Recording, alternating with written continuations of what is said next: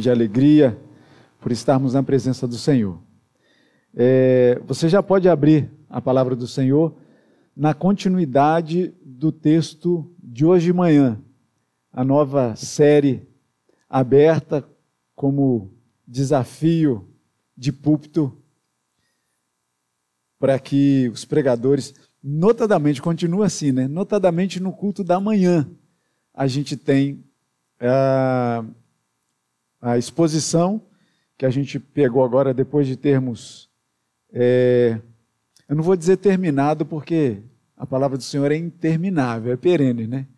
Mas quando a gente terminou o que a gente pôde nesse primeiro, nessa primeira passada pelo livro de Hebreus, tirar ali algumas poucas coisas, mas continua jorrando, não tenha dúvida disso. E a gente, então, decidiu é, caminhar na primeira epístola de Paulo aos Coríntios, no capítulo 1. Hoje eu não tive oportunidade de ouvir exatamente aqui é, pessoalmente, estava com as crianças lá né, na classe girassol hoje, e aí eu não pude desfrutar, que eu imagino que deve ter sido maravilhoso, pelo que eu já li em comentários aí, do que ah, foi o iníciozinho aí, o primeiro versículo, que diz assim a palavra do Senhor: Paulo, chamado pela vontade de Deus para ser apóstolo de Jesus, e o irmão Sóstenes, a igreja de Deus que está em Corinto, aos santificados em Cristo Jesus, chamados para ser santos, com todos os que em todo lugar invocam o nome do nosso Senhor Jesus Cristo, Senhor deles e nosso. Graça a vós outros e paz da parte de Deus, nosso Pai, e do Senhor Jesus Cristo. Essa é o que nós temos aí do prefácio e primeira saudação de Paulo à igreja em Corinto. Né? E a gente vai trabalhar um pouco nessa noite, observando o versículo de número 2. A igreja de Deus que está em Corinto, aos santificados em Cristo Jesus, chamados para ser santos com todos os que em todo lugar invocam o nome do nosso Senhor Jesus Cristo, Senhor deles e nosso. Então nós vamos ficar aqui nesse segundo versículo.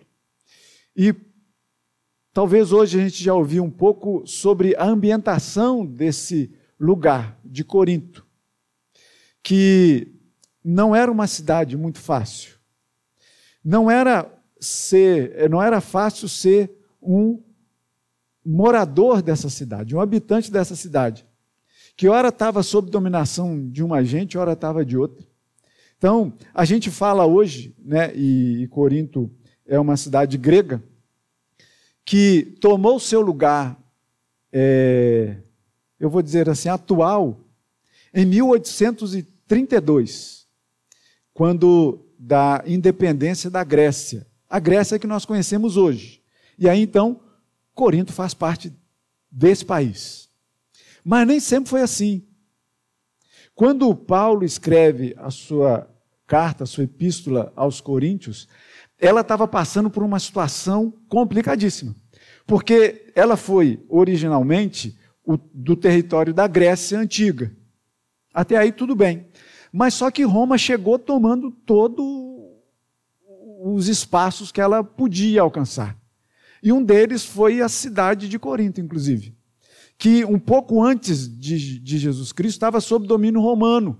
Então, ali nesse primeiro momento ali que Paulo está escrevendo essas cartas, está ali meio que uma transição, ou vamos dizer assim, numa bagunça, sem saber de quem era dono de Corinto.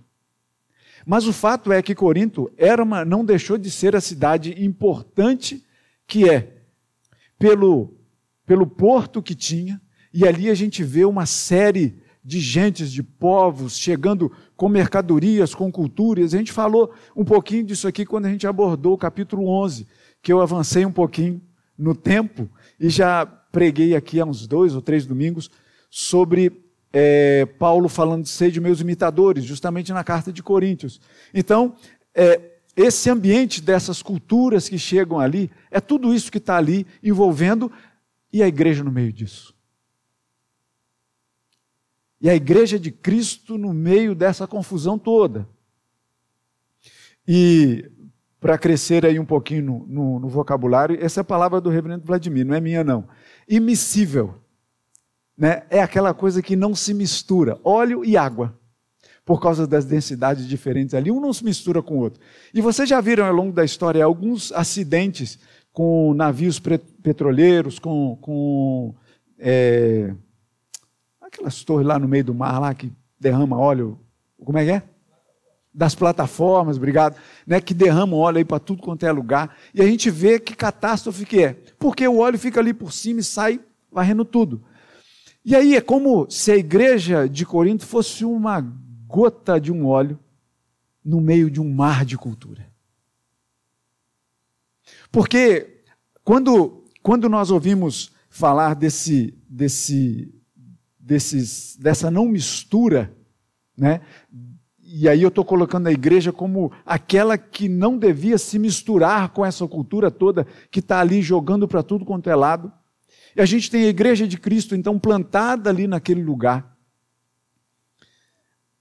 E a gente pensa, Paulo, quando começa uma carta desse tipo, dizendo assim, você, quando chega no versículo 4, olha só, Paulo dizendo assim: Sempre dou graças a meu Deus a vosso respeito, a propósito da sua graça que vos, que vos foi dada em Cristo Jesus. E aí você pensa assim: pô, a igreja parece estar bem.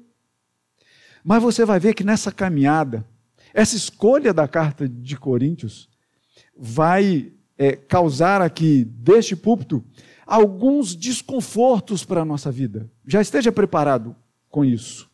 Porque a carta de Corinto apesar dessa belíssima introdução do apóstolo, você vai ver que já no, no, no capítulo é, primeiro, daqui a pouquinho, Paulo vai escrever assim: Igreja, o que é isso? Vocês estão dizendo, não, eu sou de Apolo, eu sou de Paulo, eu sou de Cristo. O que, que é isso que vocês estão pensando? Paulo já começa a chamar a atenção disso. Isso é porque a gente não chegou no capítulo 3 dessa carta ainda. Que a gente vai começar a ver Paulo tratando de uma série de complicações que a igreja importou. Era como se o óleo pudesse se misturar com a água. E era isso que estava acontecendo na igreja de Corinto. Não era fácil. Mas antes da gente chegar nesses fatores complicadores, vamos tratar da coisa suave que é nessa introdução? E aí Paulo vai dizer para a gente assim, que ele escrevendo junto com esse irmão Sóstenes, a igreja de Deus que está em Corinto. E aí o que nós vamos tratar aqui hoje é justamente da igreja de Deus que está em Corinto. Essa igreja, ela é chamada para ser, ou melhor, é chamada, os santificados, que foram santificados por Deus, estão participando dessa igreja. Esses santificados são chamados para ser santos. Então é como se você fosse afunilando uma coisa, dizendo da igreja, dos santificados, do santo, ou dos santos para depois disso voltar então todo e dizer assim: olha só, vocês, como igreja de Cristo, são um corpo. Então, por mais que sejamos indivíduos, nós pertencemos a um corpo maior. E é o que Paulo vai chegar aqui no final do versículo de número 2, dizendo: Olha, com todos os que em todo lugar invocam o nome do nosso Senhor Jesus Cristo, Senhor deles e nosso. É o que Paulo vai finalizar então. E a gente começa a ver então, dessa parte, a igreja de Deus que está em Corinto. O iníciozinho aí, que Paulo está dizendo que está escrevendo essa carta junto com o irmão Sóstenes, a igreja de Deus que está em Corinto. Já ambientados então sobre essa cidade, é como se Deus estivesse chegando lá na porta dessa igreja e vendo aqui o povo reunido aqui neste lugar, como igreja, como algo maior, que é o que a gente chama de igreja hoje.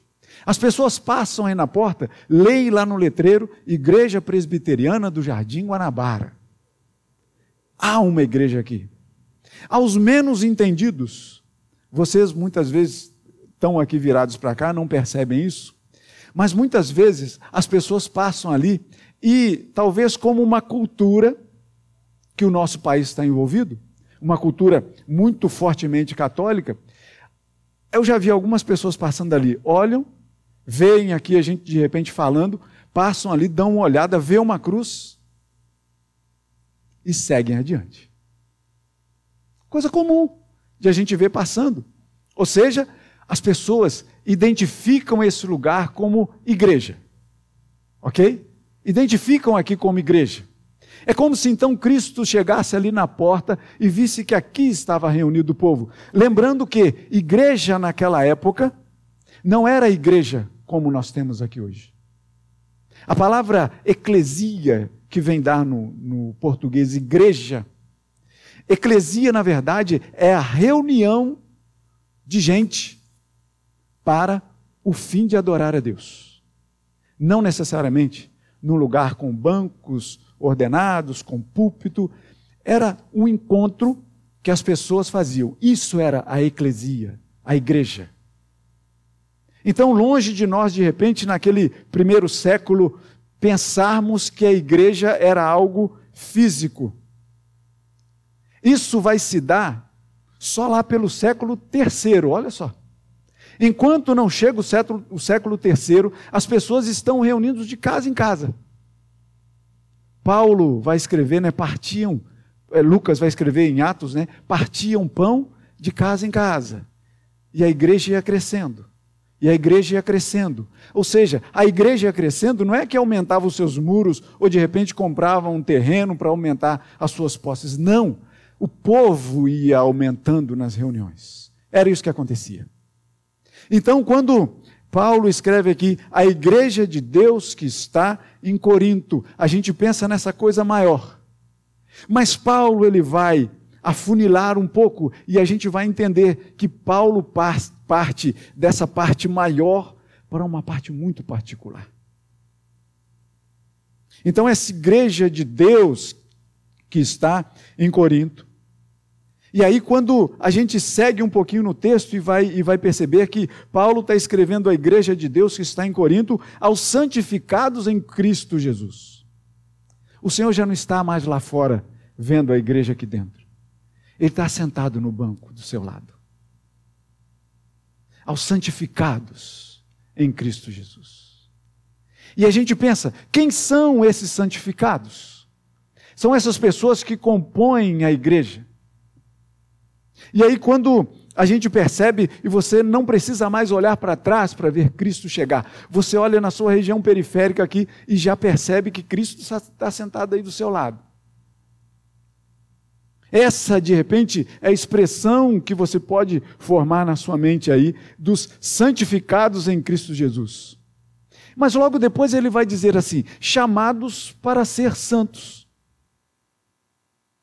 E aí a gente já não vê mais o grosso da igreja, já não, já não percebe mais o Senhor assentado do nosso lado, mas o Senhor está olhando no nosso olho e dizendo: Você, igreja, você que foi santificado, eu estou chamando você para ser santo. Porque Cristo já não está mais chegando, já não está mais assentado do seu lado, Cristo está dentro de você para que você já pense em igreja de uma forma diferente. E justamente você tenha na sua mente o que é ser igreja. Que não é definitivamente, a gente não se cansa de dizer isso, porque a gente tem que ter isso muito presente na nossa vida, porque não são as paredes do templo que nós cultuamos que fazem a igreja ser igreja. A igreja somos nós.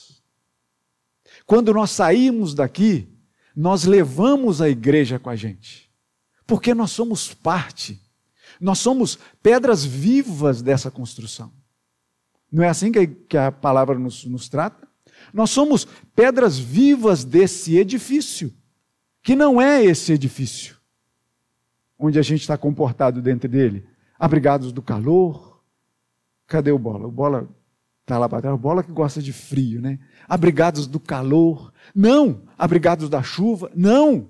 Igreja somos nós, cada um de nós somos pedras vivas deste edifício. Por isso é que quando nós saímos daqui, como santos que devemos ser, santificados por Deus, nós somos igreja lá fora também. Apesar de não reunidos mais, cada um no seu a fazer, nós somos igreja lá fora. Ser igreja lá fora é justamente entender esse terceiro ponto aqui que Paulo vai dizer para a gente, que nós somos chamados para ser santos. Chamados para ser santos não é só dentro da igreja. E eu digo para vocês, principalmente lá fora.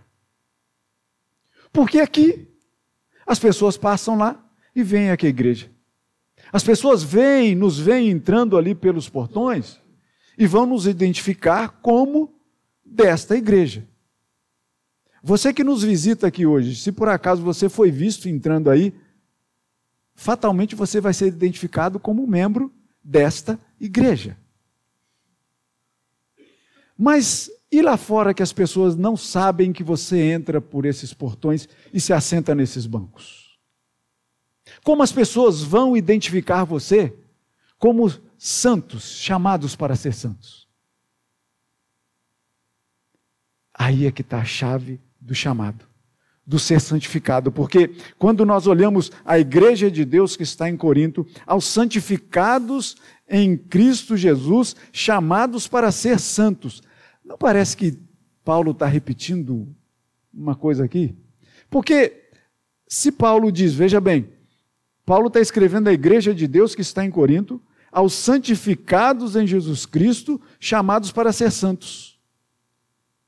Santificados, mas já não está dizendo que a gente é santificado? Lógico, está chamando a gente para ser santo. Aqui está mais uma coisa que a gente deve prestar atenção. A igreja de Deus, ela é santificada. E quando a gente fala da palavra santo, né, o hagios, a gente está querendo dizer de separado, reservado. Por exemplo, eu vou dar um exemplo aqui para vocês de, de uma coisa que é consagrada, que é separada para um uso definido. Daqui a pouco a gente não vai celebrar a ceia? Sim?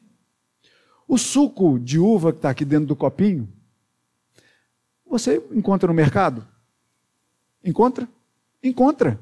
Pode responder que sim, porque encontra. Porque não há nada mágico nesse copinho de suco. Mas veja bem, ele vai estar aqui separado para um fim. Daqui a pouquinho, não vai?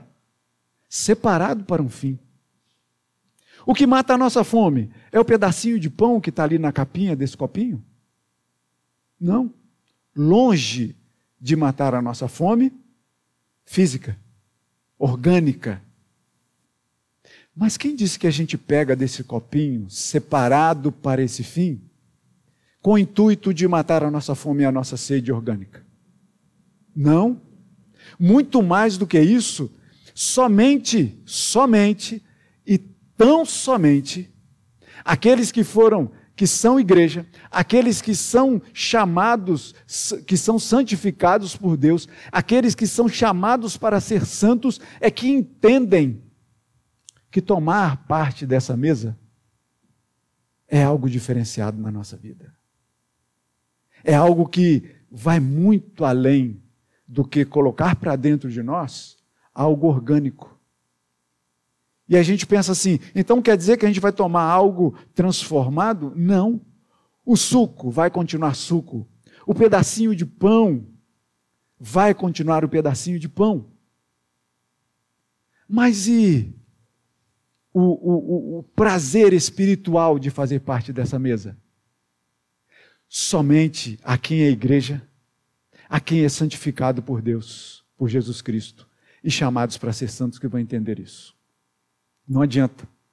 Se você colocar uma outra pessoa para vir fazer parte dessa comunhão, que não entenda isso na sua vida,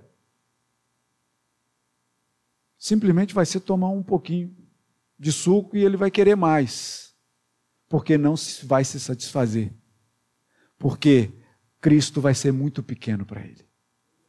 Mas Cristo não é nada pequeno.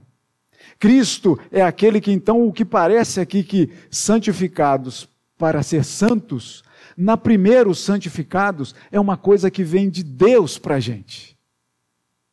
Porque não somos nós que nos tornamos santos. Deus nos torna santos. Deus faz a santificação na nossa vida. Até a fé, irmãos, que muitas vezes a gente pensa que a fé é algo que a gente trabalha para ter, que a gente planta na nossa vida. Não. A fé é uma graça que vem de Deus para a nossa vida. Ele é que planta a fé no nosso coração para a gente desenvolver essa fé. Então, quando a gente lê Paulo dizendo aqui que a igreja de Deus que está em Corinto, aos santificados em Cristo, isso vem de Deus, essa santificação vem de Deus, essa separação para ser igreja. Você está aqui, estar aqui nessa noite, você acompanhando de casa, você que futuramente, no outro momento, vai ver esse culto, saiba que se por acaso você se sente parte de uma igreja, quem te colocou aqui não foram seus pés, apesar de você ter saído de casa hoje com seus pés para estar aqui. Mas foi Deus que plantou e que trouxe você para ser santificado. E a partir desse momento que nos entendemos santificados por Deus, que é uma coisa que, vamos dizer, é, é, é, pensando nós em relação a Deus, é uma coisa passiva. Deus que nos santifica, mas agora Paulo vai dizer assim: olha, não é simplesmente ser santificado. Coloca essa santificação que Deus plantou em você em prática. Chamados aos santificados em Cristo Jesus para ser santos. Percebe? Uma coisa que recebemos, que não devemos agasalhar e esconder ela. Não, mas é justamente o ser igreja lá fora é que vai corroborar com esse final do versículo, dizendo assim: olha, se vocês são santificados, sejam santos. Se você se sente igreja, se você se sente santificado por Deus, seja santo. Lembra aquela pergunta que eu te falei que se você é visto entrando aqui na igreja, você vai ser visto como parte integrante deste corpo, dessa igreja.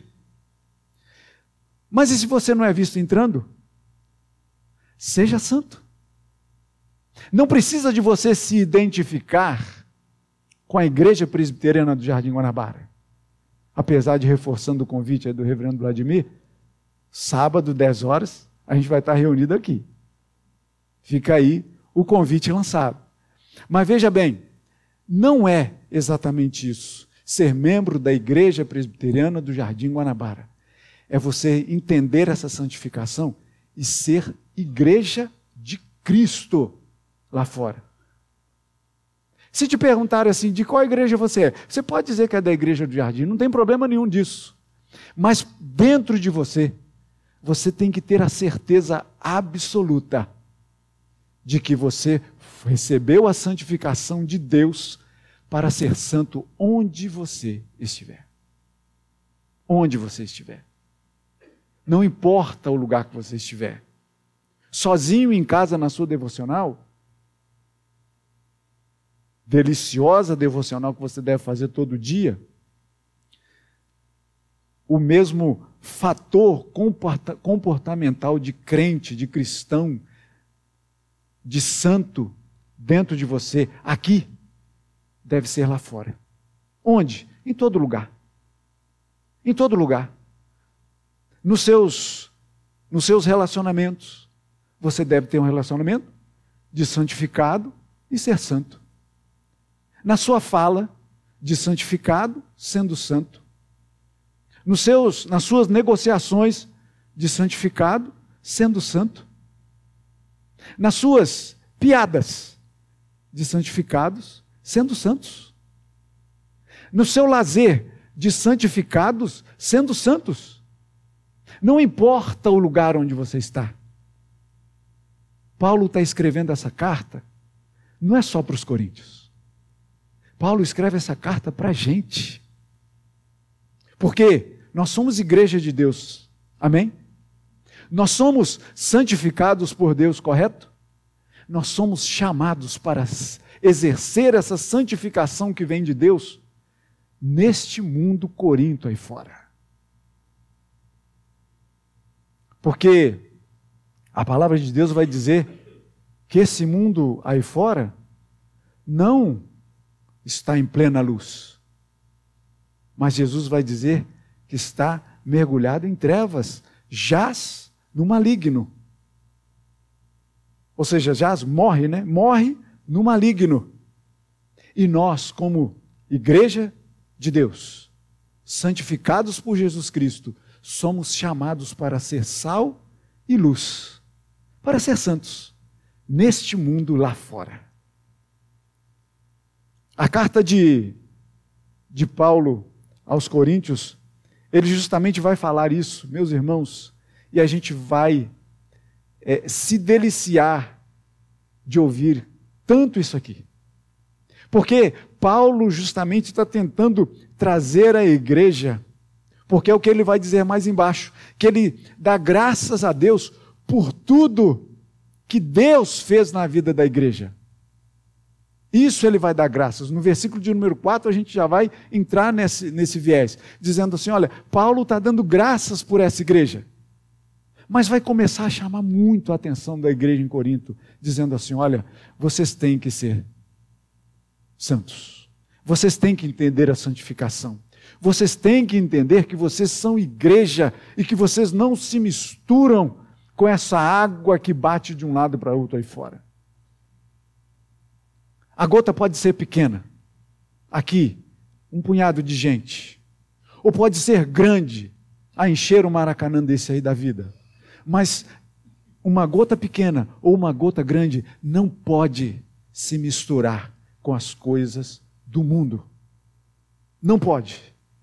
Porque se fazemos o que o mundo nos indica a fazer, a gente pode dizer que a gente não é igreja, não é santificado e não é chamado para ser santo. E aí você diz assim, mas eu vou para esse mundo aí fora como uma gota pequena no oceano? O que importa? Espera outra gota se juntar a você e se torne mais forte. Espere outra se juntar a você e se torne mais forte ainda. Porque, por mais que você seja jogado nesse oceano corinto do mundo aí fora, cheio de culturas, cheio de situações terríveis que a gente vai tratar ao longo dessa carta. Mas Deus está dizendo para você: seja uma gota, mas seja gota.